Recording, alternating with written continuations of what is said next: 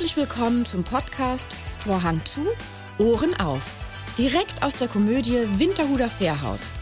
Mit mir, der Theaterleiterin Britta Duer und meinen Gästen. Dieser Podcast ist für alle, die schon immer mal hören wollten, was auf und hinter der Bühne so alles gesagt wird, wenn der Vorhang zu ist. Also, Vorhang zu, Ohren auf. Mein heutiger Gast kann singen, tanzen und klatschen. Herzlich willkommen, Christopher Tölle. Du bist ausgebildeter Musicaldarsteller, ein sehr erfolgreicher Choreograf und auch Regisseur. Wie früh in deinem Kindesalter hast du eigentlich deine Kreativität gespürt? Wann hast du gemerkt, ja, ich habe immer, also bei uns zu Hause wurden immer schon Inst Musikinstrumente gespielt. Das war, mein großer Bruder hat Klavier gespielt, ich habe Klavier gespielt. Ich war unfassbar faul, bin nie zum Unterricht gegangen, konnte es aber irgendwie dann trotzdem ganz gut. Und dann gab es in den 80er Jahren die berühmte Weihnachtsserie Anna mit Silvia Seidel. Und da habe ich angefangen zu tanzen. Das war, ich hatte diese Schallplatte, ich habe sogar ein Autogramm von Silvia Seidel, die ja leider nicht mehr unter uns ist. Und ähm, habe diese Schallplatte hoch und runter gehört und habe meine Eltern wirklich über mehrere Jahre bearbeiten müssen, bis ich dann tatsächlich Ballettunterricht nehmen durfte. Aber ich habe mit sechs Jahren, das war für mich klar, das mache ich auch. Das will ich machen.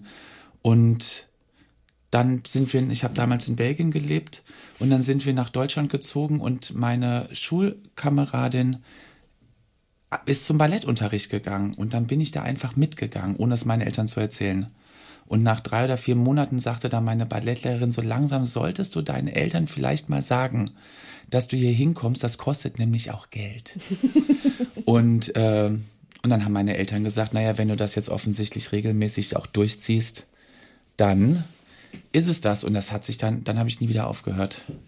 War das eine ähm, russische Ballettlehrerin? War das noch eine vom alten Schlag? Also ich habe auch früh mit Ballett angefangen. Mhm.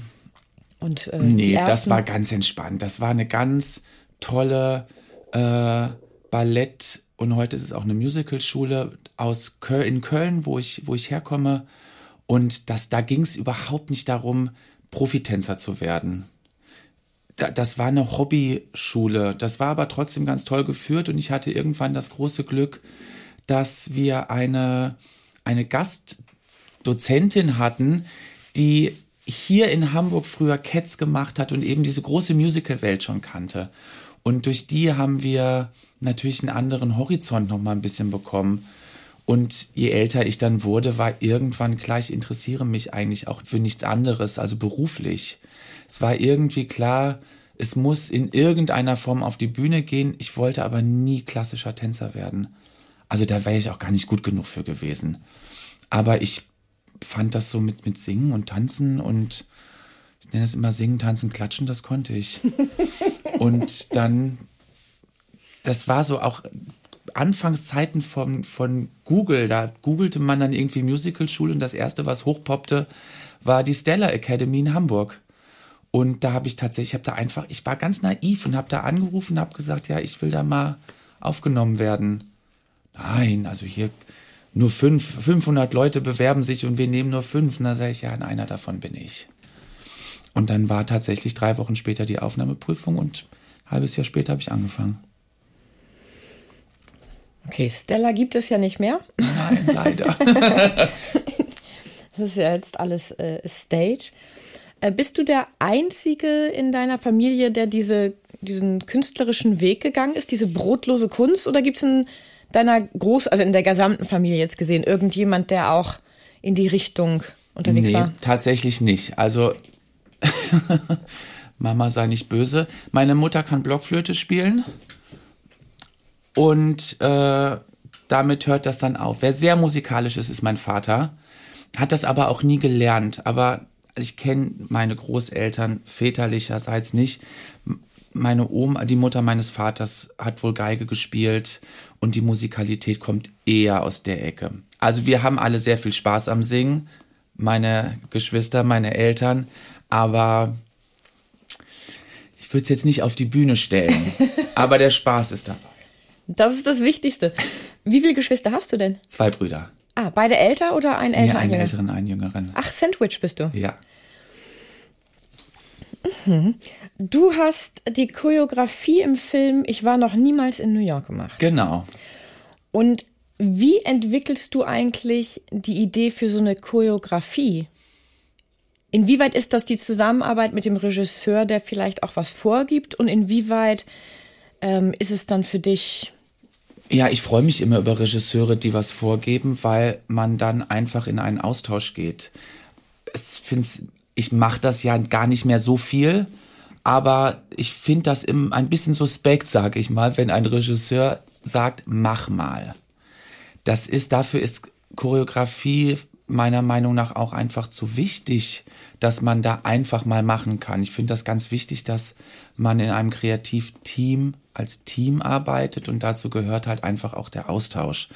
Für mich war das immer klar und jetzt in dem Fall mit, ich war noch niemals in New York, mit Philipp Stölzel, mit dem Regisseur, man setzt sich gemeinsam hin, lange, lange, lange bevor die Proben losgehen und nimmt dieses Stück auseinander, man nimmt die Musik auseinander, man kreiert, man wirft Ideen rein, man verwirft Ideen, weil man zwei Wochen später feststellt, das war doch eher Mist. Aber ähm, ja, das muss man gemeinsam entwickeln und dann lasse ich mich von der Musik inspirieren, von ja, von der Geschichte. Da passiert bei mir passiert einfach was. Also beziehungsweise wenn nichts passiert, dann mache ich es nicht. So rum ist es besser gesagt. Also ich muss was hören, ich muss ein Stück lesen. Wenn ich dann spüre, oder oh, tut sich was bei mir, dann mache ich das und ich höre da absolut auf mein Bauchgefühl. Und wenn ich Stück ein zweites Mal lese oder Musik höre, ein zweites Mal, das passiert dann auch mal, wenn man Angebote aus der Popbranche bekommt oder aus der Schlagerwelt. Ich bin dem nicht abgeneigt, aber ich muss etwas hören und sagen, okay, da kann ich was mit anfangen. Wenn da bei mir sich nichts regt, dann sage ich das immer ab. Und dann hast du, wenn du jetzt so Ideen hast für Choreografien, dann kommt ja auch noch so ein bisschen die Realität dazu, was der Schauspieler kann. Weil in diesem Fall war es ja auch Moritz bleibt treu und also ähm, nicht, dass der nicht tanzen könnte, das meine ich jetzt überhaupt nicht, aber du hast ja dann immer noch das Material, äh, wie man so schön sagt, mit dem du arbeitest. Wie, wie weit ist denn dann sozusagen, musst du dich von La La Land verabschieden und? naja, also es ist natürlich, das ist lustig, weil dieser La La Land Vergleich kam, kommt natürlich automatisch und das ist auch verständlich. Ähm, wir haben einfach auch gar nicht so eine große Probenzeit. Ich bin da dann ab einem gewissen Punkt relativ pragmatisch. Ich weiß, dass Moritz kein Tänzer ist. Ich weiß, dass Heike Makatsch keine Tänzerin ist. Aber das sind Vollprofis. Das sind absolute Vollprofis, die sich mit 100 Prozent in solche Proben schmeißen. Und wir haben ungefähr dreieinhalb Monate vor Drehbeginn angefangen, uns relativ sporadisch, aber wir haben uns regelmäßig getroffen, um zu proben. Und ich habe eine Idee.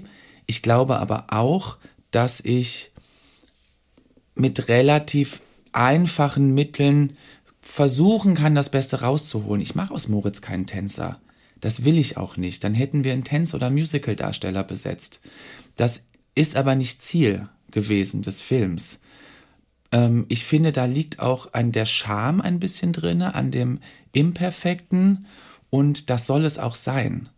Wenn jemand die Perfektion sehen will, dann soll er ins Musical gehen. Dann soll er sich die Bühnenerfassung angucken. Da stehen die perfekten Tänzer, die perfekten Sänger und Schauspieler für dieses Produkt. Und der Film ist einfach ein anderes Produkt. Und wir hatten niemals vor, uns an La La Land zu vergleichen, weil das ist eine Perfektion, die großartig ist. Aber das ist ein anderes, noch mal ein bisschen anderes Genre. Ja, und da muss ich auch äh, noch mal äh, für mich dazu sagen, La La Land, das hat ja einen Stempel, denn ich habe den Film gar nicht gesehen. ja, also das ist, ich rede hier von Schubladen. Ja.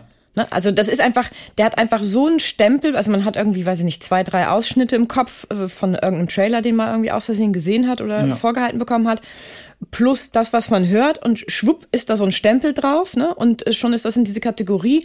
Und dann hast du halt die nächste Kategorie. Du hast halt, ich war noch niemals in New York und dann tanzt da äh, in dem Trailer auch irgendwie ein, zwei Leute, wirbeln sich da irgendwie rum und schwupps ist das alles in derselben Schublade drin. Wo siehst du denn da die Unterschiede? Jetzt speziell wirklich bei diesen beiden. Ja, das Projekten. liegt also zum Beispiel einfach an der Erfahrung, die äh, Amerika hat in, in Produktion solcher Filme. Also dieser ganz klassische Musik, Tanzfilm hat ja eine, eine jahrzehntelange Tradition. In Fred Deutsch, Astaire, ne? Ja, und diese ganzen tollen alten Tanzfilme. Wir hatten das auch mit Marika Röck und diese, diese Tanzfilme, aber dieses Musical, dieser Musicalfilm in Deutschland, in der Größenordnung, mit dem Budget, das gab es so noch nicht. Es gab mal eine Weiße Rössel-Inszenierung, ich glaube mit Jana Amft und weiß gar nicht, wer noch dabei war, aber das war, das war so das erste Mal, dass man so in, in dem modernen Kinofilm versucht hat, eine Musical-Inszenierung, eine, auch eine, ein, ein bestehendes Musical zu verfilmen. Und das war einfach eine ganz tolle Erfahrung mit Philipp Stölzel, mit der UFA und mit Ziegler Film, dieses Projekt zu machen, weil das Drehbuch nochmal komplett neu geschrieben wurde von Alex Düdüner, einem ganz tollen Drehbuchautoren. Und wir einfach ganz viel Möglichkeit hatten, auszuprobieren im Vorfeld und zu sagen, oh, wir können, wir können das so machen. Lass uns äh, griechischer Wein im Stück an eine andere Stelle setzen. Das spielt jetzt unter Deck und das hat wahnsinnig viel Spaß gemacht. Aber es ist nun mal so, dass der deutsche Schauspieler in der Regel kein Tänzer ist. Das ist so. Und auch kein Sänger. Und wenn ich nach Amerika gucke, da können, nicht alle logischerweise, aber da können ganz viele richtig gut singen. Und ganz viele können eben auch einfach tanzen. Neil Patrick Harris ist eines der besten Beispiele. Der moderiert seit Jahren die Tony Awards, ist ein sensationeller Schauspieler, singt und tanzt. Das ist der Wahnsinn. Und man findet immer wieder Schauspieler in Amerika, von denen man gar nicht weiß, wie sensationell gut die singen können. Hm, ich meine, Hugh Jackman ist, glaube ich, Australier. Ist Australier, aber, aber es ist ähnlich, die sind da ja auch so aufgestellt. Das ist einfach, das ist Wahnsinn. Das ist, die, die lernen das früher. Das ist eine andere Ausbildung. Wo kommen dir denn die kreativen Ideen? Also für mich, ich habe ja festgestellt, je mehr unter äh, Druck ich stehe, desto weniger kreativ kann ich in dem Moment sein. Bei mir kommen dann eher so Ideen, äh, wenn ich auf dem Fahrrad sitze und Fahrrad fahre oder wenn ich irgendwo beim Sport plötzlich bin und irgendwas Stupides mache, ohne, also wenn meine Gedanken, wenn ich meine Gedanken loslasse und über nichts Konkretes nachdenke, wie geht's dir da? Ich bin da leider komplett anders. ich, nee, ich, ich habe, nee, nicht komplett anders ist falsch. Ich kann ein Beispiel geben. Als ich angefangen habe zu choreografieren, da war ich einfach wahnsinnig nervös und habe unfassbar früh vor Probenbeginn angefangen, Choreografien zu entwickeln, weil ich möglichst perfekt vorbereitet in eine Probe gehen wollte und auch immer das Gefühl hatte, ich muss meinen Darstellern, meinen Tänzern, meinen Schauspielern alles bieten können in der ersten Probe, damit überhaupt keine Fragen offen sind. Das mache ich komplett anders. Ich bereite mich sehr gut vor, inhaltlich, ich weiß, was ich will und ich sag mal bei Choreografien, ich baue Gerüste, aber ich brauche heute absoluten Druck, um zu arbeiten. Ich brauche, und zwar Zeitdruck. Ich kann nicht drei Wochen vorher anfangen und eine Choreografie entwickeln. Das funktioniert bei mir nicht mehr.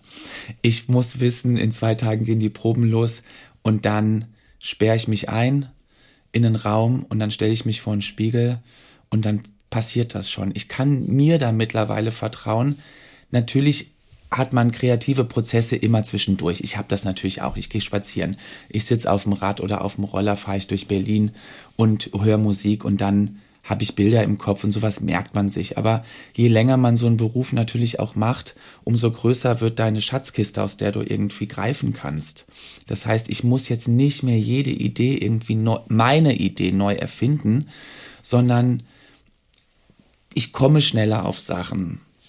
Aber ich lasse mich natürlich auch inspirieren. Ich gehe ins Theater und auf einmal mache ich wieder was ganz Neues, weil ich denke, oh, das fand ich super, auf die Idee bin ich gar nicht gekommen. Aber ich bin tatsächlich tendenziell ein fauler Mensch. Ich genieße das, nichts zu tun. Und wenn ich Zeit habe, also viele meiner Freunde sagen immer, oh, ich freue mich so auf meine Freizeit, da kann ich so viel erledigen. Ich bin da nicht so. Ich freue mich auf meine Freizeit und freue mich, dass ich da nichts tue. Ich finde, Schlafen ist für mich ein großartiges Hobby. Du bist dann also wie ähm, das Känguru bei die Känguru-Chroniken. Das habe ich leider nie gesehen oder gelesen. Das sollte man, also ich kann das zum Lesen zumindest empfehlen. Die Filme habe ich nicht gesehen, mhm. aber ähm, der ist ganz erfolgreich. Der nimmt sich immer vor, sich nichts vorzunehmen und dadurch ist er erfolgreich. Ja, super. Ne? Weil er sagt, habe ich gemacht. Ich habe mir vorgenommen, heute nichts zu machen, außer rumzuhängen und abzuhängen.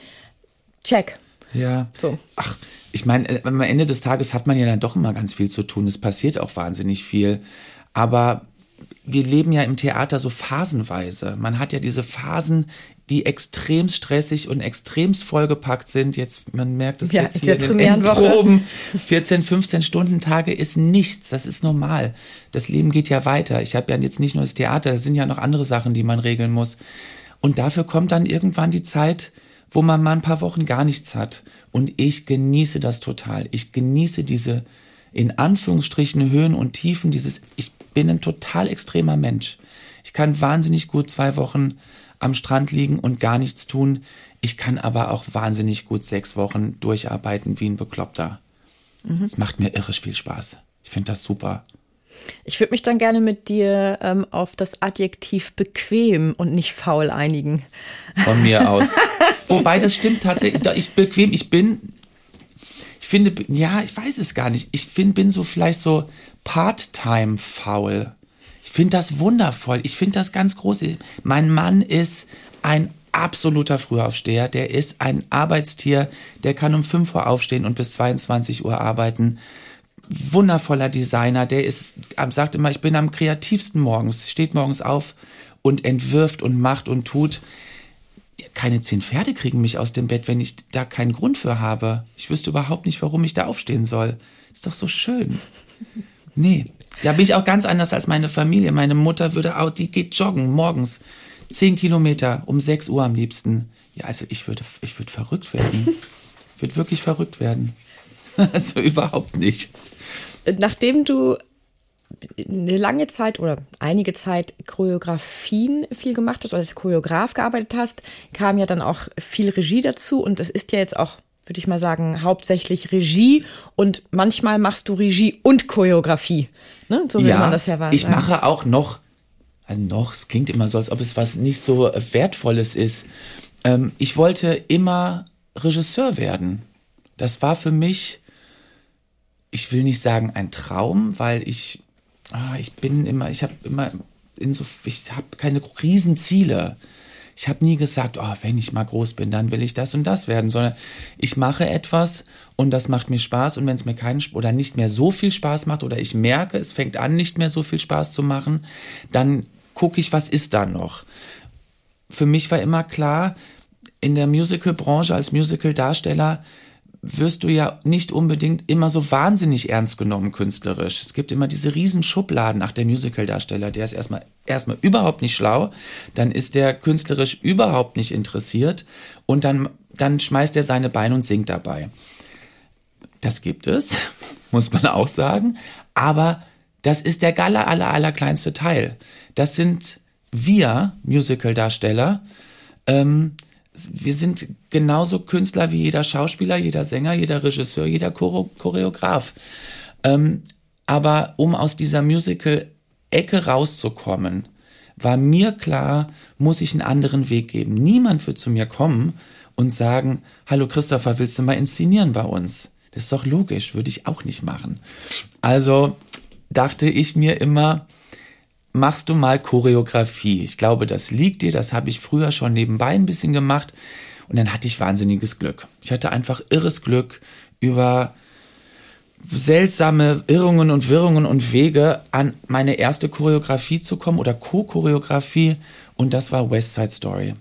Gleich Riesenstück in der Schweiz bei den Thuner Seespielen.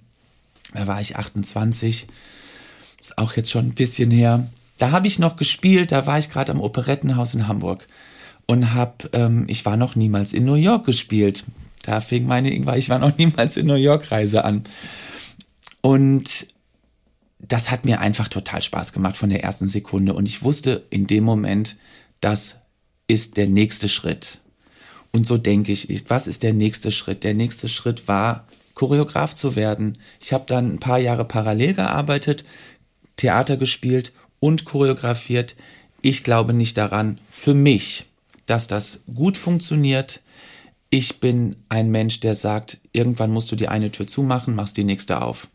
Und das habe ich dann. Ich bin dann mit New York nach Stuttgart gegangen und habe mich ganz bewusst entschieden zu sagen, ich beende jetzt meine aktive Bühnenkarriere und habe jeden, den ich kenne, der auch nur annähernd mit Theater irgendwas zu tun hat, eine E-Mail geschrieben und habe gesagt, das und das und das habe ich bereits choreografiert, ich brauche Jobs. Und zwar jetzt.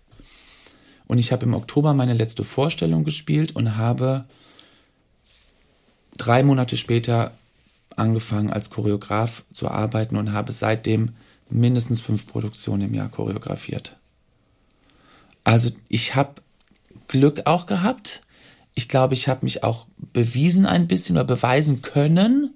Ich habe tolle Regisseure gehabt, die mich an die Hand genommen haben und mir Theater nochmal anders beigebracht haben, nämlich von der anderen Seite. Wie benimmt man sich? Das muss man auch alles lernen. Wie funktionieren Strukturen an Stadttheatern, an Privathäusern, an Staatstheatern?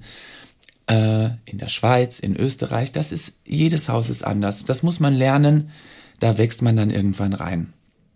Und dann habe ich losgelegt und habe einfach, das war so eine Zeit, da habe ich alles gemacht, da habe ich jeden Job angenommen.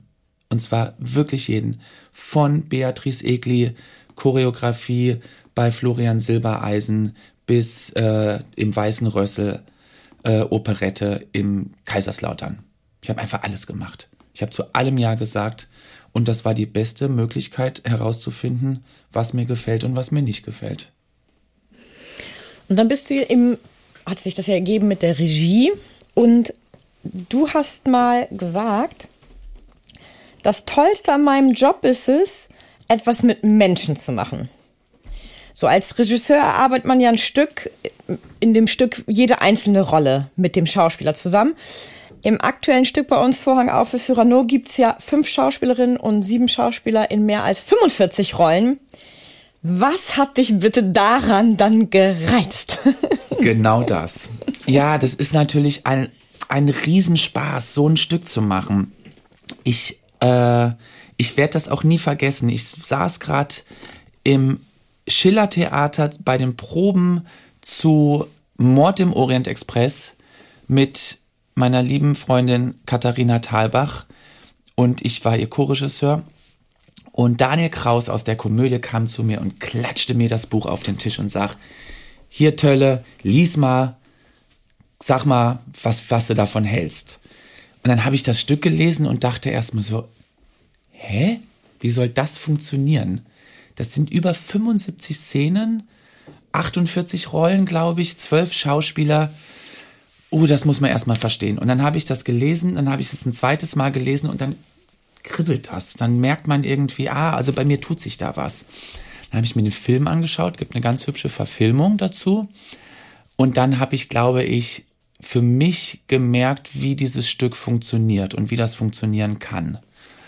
Und dann ist der Reiz natürlich, das ist für mich, egal was ich mache, ist die größte Freude, ein Ensemble zusammenzustellen. Das ist etwas, was mir wahnsinnig viel Spaß macht. Irgendwie verschiedenste Menschen für auch so unterschiedliche Rollen zu besetzen. Und ich finde, das ist bei, bei Vorhang auf für Cyrano einfach wahnsinnig gut gelungen, obwohl wir gar nicht mehr unbedingt in der Originalbesetzung von Berlin sind. Wir haben ein paar äh, Wechsel, und die Leute sind sehr unterschiedlich zu den Kollegen, die das vorher gespielt haben. Aber es gibt immer eine Gruppendynamik und ich glaube an Gruppendynamiken. Und ich glaube, dass ich ein ganz gutes Händchen dafür habe, ein Team zusammenzustellen, das sich auch gerne mal reibt, aber an den richtigen Stellen. Und da ist der große Spaß. Also das ist einfach aus, aus Schauspielern so unterschiedliche Charaktere rauszukitzeln, das ist, macht wahnsinnig viel Spaß. ist einfach irre lustig. Dann hattest du auch klare Vorstellungen davon, wie die Rollen zu sein haben? Oder ähm, hattest du, wie du äh, vorhin sagtest, beim, bei der Choreografie ein Gerüst und hast es dann mit dem Schauspieler zusammen erarbeitet? Nee, ich hatte, also es gibt, es gibt natürlich historische Figuren in dem Stück. Ja. Und da ich sage gar immer noch nicht mal, dass ich mich da anlehne, aber man informiert sich, man liest. Ich habe natürlich Cyrano gelesen.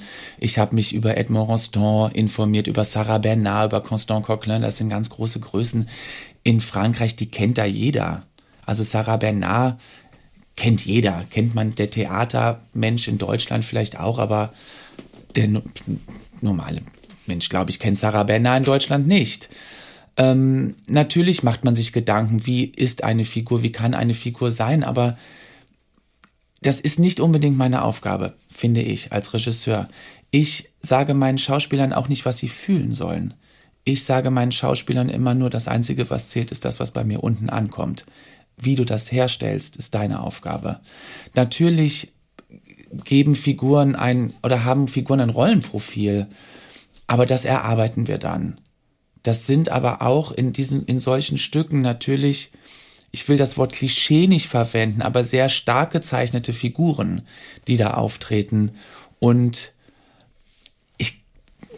ich, das lässt natürlich Spielraum zur Interpretation. Aber ein Christian ist ein Christian, ein Edmond ist ein Edmond. Also die jetzt komplett vom Charakter zu vertauschen, das würde das Stück einfach gar nicht hergeben. Das ist aber irgendwie eine Arbeit, die passiert zum sehr großen Teil in den Proben. Wir haben das natürlich vorher, wenn man zum Beispiel mit Heike Seidler, wenn ich mit Heike Seidler, unserer Ausstatterin, Kostüme kreiere oder Kostümideen reingebe, spricht man über Charakter der Figuren und so wird natürlich auch ein Kostüm kreiert. Also wir haben schon Vorstellungen, aber ich bin nicht jemand, der sagt, du musst das so und so spielen. Überhaupt nicht. Wie sieht für dich eigentlich Erfolg aus? Wie definiert, wann hast du das Gefühl, erfolgreich zu sein? Also tatsächlich ist für mich Erfolg schon, wenn ich arbeite. Also es ist ja keine einfache Branche. Ich bin nicht der ambitionierteste. Das war ich noch nie. Das möchte ich auch nie sein. Ich werde immer wieder gefragt, ob ich nicht einen Oscar oder einen Tony oder irgendwas haben möchte. Du, ich sag da nicht nein. Da bin ich ganz ehrlich. Aber mich interessiert der Broadway überhaupt nicht. Das ist ein Konkurrenzkampf und ein Druck, ähm, den ich nicht möchte. Ich arbeite wahnsinnig gern und wahnsinnig viel. Ich muss das aber nicht. Ich muss, ich bin kein Workaholic. Überhaupt nicht. Und ich bin auch nicht unbedingt jemand, der sagt, ich quetsch da jetzt noch eine Produktion dazwischen und jetzt muss ich an das Opernhaus und wenn ich das nicht mache, dann hat sich mein Leben nicht erfüllt. Für mich ist Erfolg mit einem kleinen Zwei-Personen-Stück sechs Wochen tolle Proben zu haben und da rauszukommen und zu sagen, das war eine tolle Zeit. Um da auch nochmal meine liebe Freundin Kathi Thalbach zu zitieren, das ist unsere Lebenszeit, die wir hier haben, wenn wir proben. Ich hab den Spaß nicht, wenn alle spielen. Wenn, der, wenn, die, wenn die Spielzeit beginnt, bin ich weg. Mein letzter Tag ist die Premiere. Das heißt, Probenzeit ist meine Lebenszeit und ich will da Lebensqualität. Das heißt, ich mache nur noch Stücke, die mir Spaß machen und ich arbeite nur noch mit Leuten, mit denen ich Spaß habe. Und wenn ich das nicht habe, dann gönne ich mir den Luxus, den ich mir zum Glück leisten kann, des Nichtarbeitens. Das ist für mich Erfolg. Und äh, Natürlich ist, gibt es einen beruflichen Erfolg. Natürlich bin ich sehr stolz darauf, an der Staatsoper unter den Linden äh, gearbeitet zu haben. Oder mit Rammstein. Oder eben mit Kati oder so ein Kinofilm. Natürlich ist das auch Erfolg. Aber für mich ist ein Erfolg ist mehr der Luxus, dass man sich Dinge aussuchen kann. Das ist für mich Erfolg. Bei dem Stück jetzt mit den zwölf Schauspielerinnen, wie hast du das mit dem Casting gemacht? Gab es dann, also dann offenes Casting oder hattest du auch tatsächlich schon gewisse Schauspieler im Kopf, die mhm. das spielen könnten? Wir setzen uns zusammen mit dem Team des Theaters und reden über die Figuren und natürlich sage ich als Regisseur auch, wen habt ihr? Gibt es Leute, die ihr seht? Möchtet ihr jemanden vorschlagen? Ich schaue mir jeden an. Ich mache keine offenen Castings für Schauspiel. Das mache ich im Musical, wenn ich Ensemble besetze zum Beispiel. Ähm, wenn wir Tanzcalls, Dancecalls nennen wir das, äh, Tanz, Vortanzen haben, dann gibt es mal offenes Casting oder wir lassen das ausschreiben und dann laden wir hunderte von Tänzern ein und schauen uns das an. Das mache ich im Schauspiel nicht. Da laden wir ganz speziell ein und in diesem Fall gab es ein paar Vorschläge von Martin Wölfer, vom Team in Berlin und es gab auch zwei Leute, die mir sofort eingefallen sind. Eine davon ist Birte Wolter, die auch in Hamburg mit dabei ist und tatsächlich ist das auch die einzige aus dem gesamten Ensemble, die nicht vorsprechen musste. Ich kenne Birte wahnsinnig lange und eine ganz liebe Freundin von mir und die musste dabei sein. Das war für mich völlig klar. Und dann wurde Birte besetzt. Alle anderen haben vorgesprochen, gar nicht so sehr, weil ich die Leute spielen sehen muss. Also ich bin froh, wenn die auf die Bühne kommen, einen Monolog dabei haben oder einen Text. Ich muss erstmal die Leute kennenlernen. Ich rede erstmal mit jedem zehn Minuten oder trinke nochmal schnell einen Kaffee, weil für mich eben so eine Energie immer wichtiger ist als die große Schauspielkunst, weil ich einfach davon ausgehe, dass jeder, der jetzt hier hinkommt, per se erstmal ein ganz guter Schauspieler ist. Und dann teste ich ganz gerne Kombinationen aus. Wer mit wem, wer funktioniert mit wem. Du kannst ein wundervoller Schauspieler sein, aber wenn die Energie mit der Gruppe nicht stimmt, hast du Pech gehabt. Und das habe ich viel ausprobiert. Ich habe viel geguckt.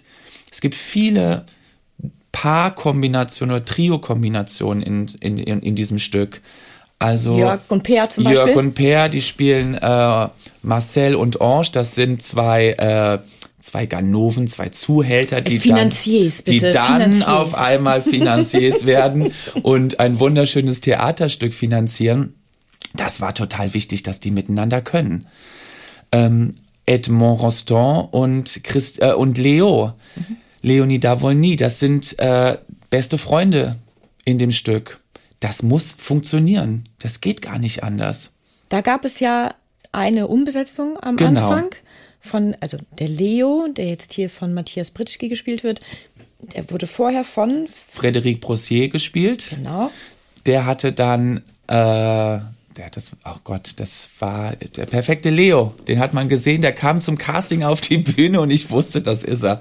Das war wundervoll der hat einfach ein riesiges Angebot vom Fernsehen bekommen. Der hat eine ganz, ich weiß gar nicht, sechs Teiler mittlerweile in der dritten Staffel. Das war dann einfach klar, der wird die zweite äh, Folge oder die zweite Saison in, in Berlin gar nicht machen können. Und dann haben wir das umbesetzt. Und dann wurden, ich habe auch erstmal meine Kollegen gefragt, Ihr kennt das Stück am besten. Fällt euch jemand ein? Ist da jemand, den ihr vorschlagen möchtet? Und Birte Wolter hat Matthias Britschki vorgeschlagen. Und dann haben wir ähm, ihn eingeladen und auch noch ein paar andere und haben Philipp Butz, unseren Edmond Rostand, dazu geholt. Und das hat von der ersten Sekunde geklickt. Und da, ich, ich, ich spüre das dann. Wenn ich spüre, das funktioniert, dann besetze ich dann. Ich denke dann auch nicht mehr nach. Ich habe auch schon Leute übers Telefon besetzt. Bianca Carsten zum Beispiel. Die Kollegin, die spielt hier die äh, Sarah Bernard, wurde mir vorgeschlagen. Wir mussten die Rolle umbesetzen damals. Und dann war für ich, ich habe gesagt, ich habe auch gar keine Zeit. Ich bin gar nicht im Land, ein Vorsprechen zu machen. Dann kann man sich da glücklicherweise ganz viel im Netz anschauen. Und dann habe ich mit ihr telefoniert eine halbe, dreiviertel Stunde. Und ich habe gemerkt, das funktioniert. Und wenn diese Ebene stimmt, dann höre ich auf meinen Bauch. Und mein Bauch hat gesagt, besetzt diese Frau. Und es war die richtige Entscheidung.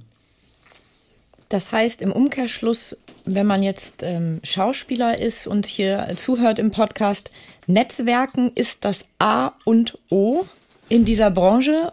Und es hat, äh, nicht nur mit Talent zu tun, sondern auch zur richtigen Zeit am richtigen Ort die richtigen Leute getroffen zu haben, oder? Ja, das ist so. Da kann einer sagen, was er will, das ist so. Ähm, ohne Talent kommst du nicht wahnsinnig weit. in der Regel, auch da gibt es Ausnahmen. Ich glaube auch, dass es sehr erfolgreiche Menschen gibt, die kein Talent haben, aber das ist ein anderes Thema. Ähm, ja, Networking ist nicht unwichtig. Ich glaube aber, was, also mit Networking meine ich jetzt nicht unbedingt, man muss auf jede Premiere rennen und jedem Regisseur oder jedem Schauspieler die Hand schütteln. Das finde ich auch ein bisschen anstrengend. Es kann auch ein bisschen anstrengend sein. Ich finde, das beste Networking ist, einen guten Job zu machen. Ich finde, das beste Networking für einen Schauspieler ist es, wenn er vorgeschlagen wird bei mir. Wenn du gut mit deinen Kollegen bist in einer Produktion und gut arbeitest und das bedeutet nicht, dass du ein Ja-Sager sein musst, sondern wenn du professionell bist und ein, und ein guter Teamplayer bist, dann wirst du von deinen Kollegen vorgeschlagen. Und wenn mir jemand jemanden vorschlägt, dann ist das für mich ein ganz, ganz, ganz großes Zeichen. Niemand wird vorgeschlagen, wenn du ein Arschloch bist, auf gut Deutsch gesagt. Das ist einfach so. Da wirst du nicht vorgeschlagen. Und deswegen ist das für mich das Allerwichtigste. Benimm dich. Du musst nicht nach irgendeiner Pfeife tanzen. Du kannst Ecken, anecken mit mir. Du kannst dich mit mir streiten. Wir können uns reiben. Das ist überhaupt kein Problem. Aber es gibt so eine gewisse Form von Umgang. Und wenn du, wenn du das irgendwie hast und Spaß bei der Arbeit hast und auch noch gut bist, bin ich der Erste, der dich weiterempfiehlt. Also ja, Networking ist wichtig. Beim Stück Vorhang auf für Cyrano geht es ja darum, wie äh, ein Theaterstück sich entwickelt, wie es entsteht, wie es geschrieben ist, wie es umgesetzt wird. Und für uns äh, Theaterleute ist es ja eine schiere Freude, sich dieses Stück anzugucken, weil man ja mh, mm, vieles sieht, äh, ja, was einen an Dinge erinnert.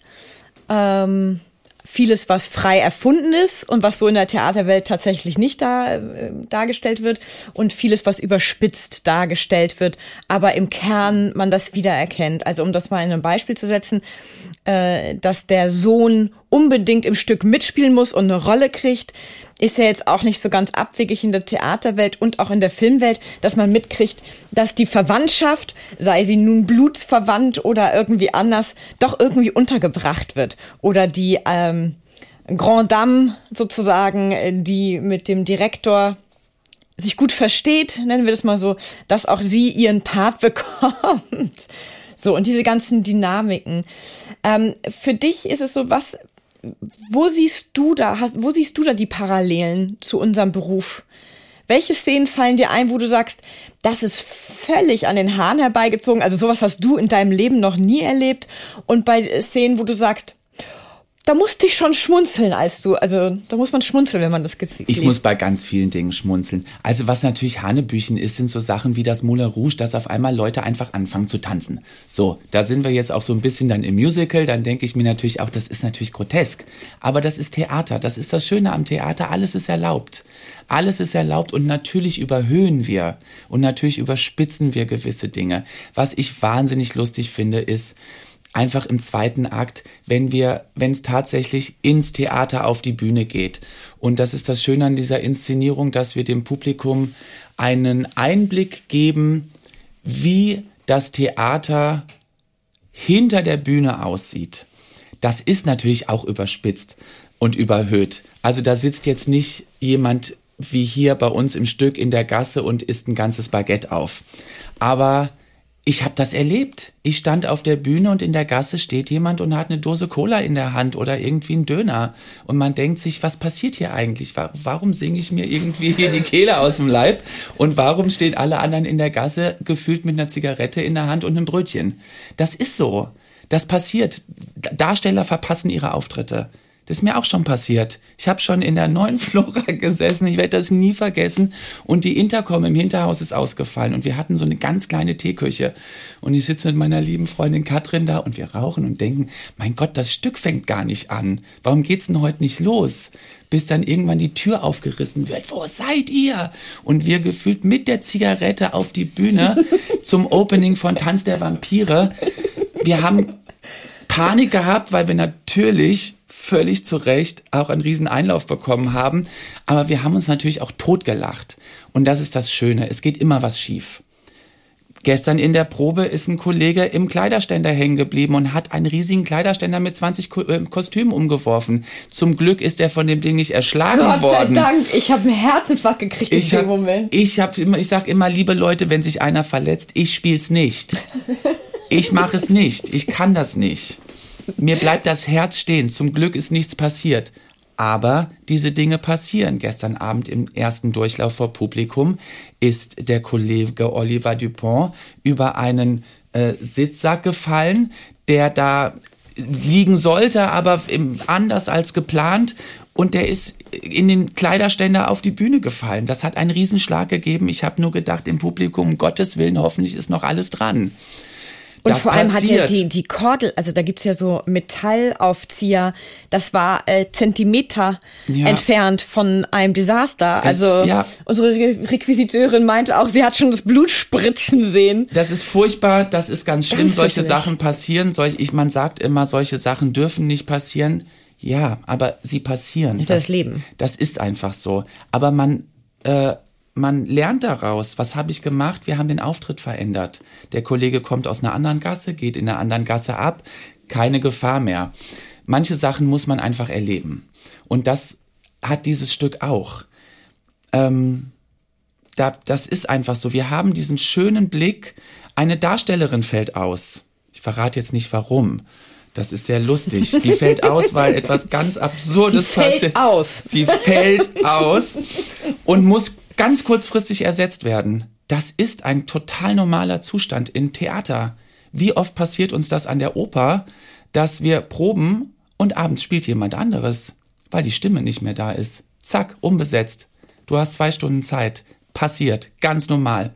Das haben wir. Wie oft haben wir im Theater, gerade in den furchtbaren Corona-Zeiten, erlebt, dass äh, innerhalb von drei, vier Stunden umbesetzt werden musste. Und das gibt es in Vorhang auf für Cyrano auch. Da fällt eine Kollegin aus und auf einmal ist die Ankleiderin die große Hauptrolle. Und das bringt natürlich ganz viel Spaß und Freude mit sich.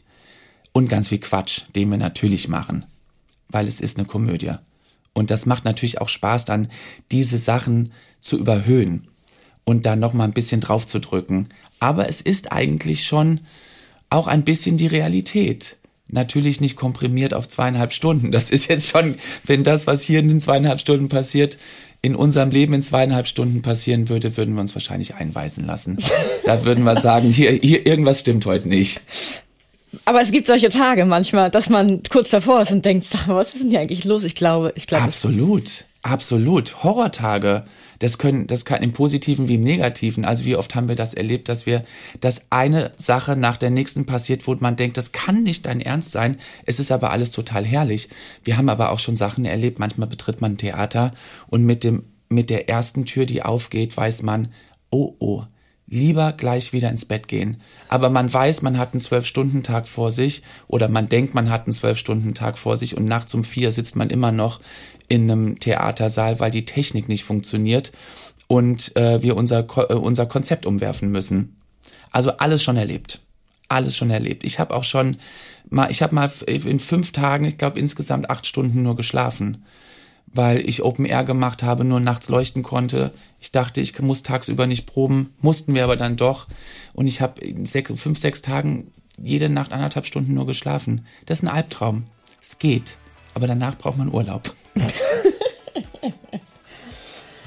ja, äh, apropos Leuchten, äh, ich muss dich nämlich jetzt äh, zum Leuchten lassen, denn ähm, die Premiere naht und auch hier gibt es noch ein, zwei Dinge, die wir zu tun haben bis dahin. Ich danke dir ganz herzlich fürs Gespräch, Christopher. Ja, vielen Dank. Ich habe mich sehr gefreut. Einen kurzen Einblick in unsere jeweilige Podcast-Folge erhalten Sie auch über unseren Facebook- und Instagram-Account. Schauen Sie doch mal vorbei, denn wer die Komödie kennt, wird Abonnent. Bis zur nächsten Folge wünsche ich Ihnen viele Anlässe zum herzhaften Lachen, Zeit zur Entspannung und jede Menge Spaß im Alltag. Bis dahin, Ihre Britta Dua.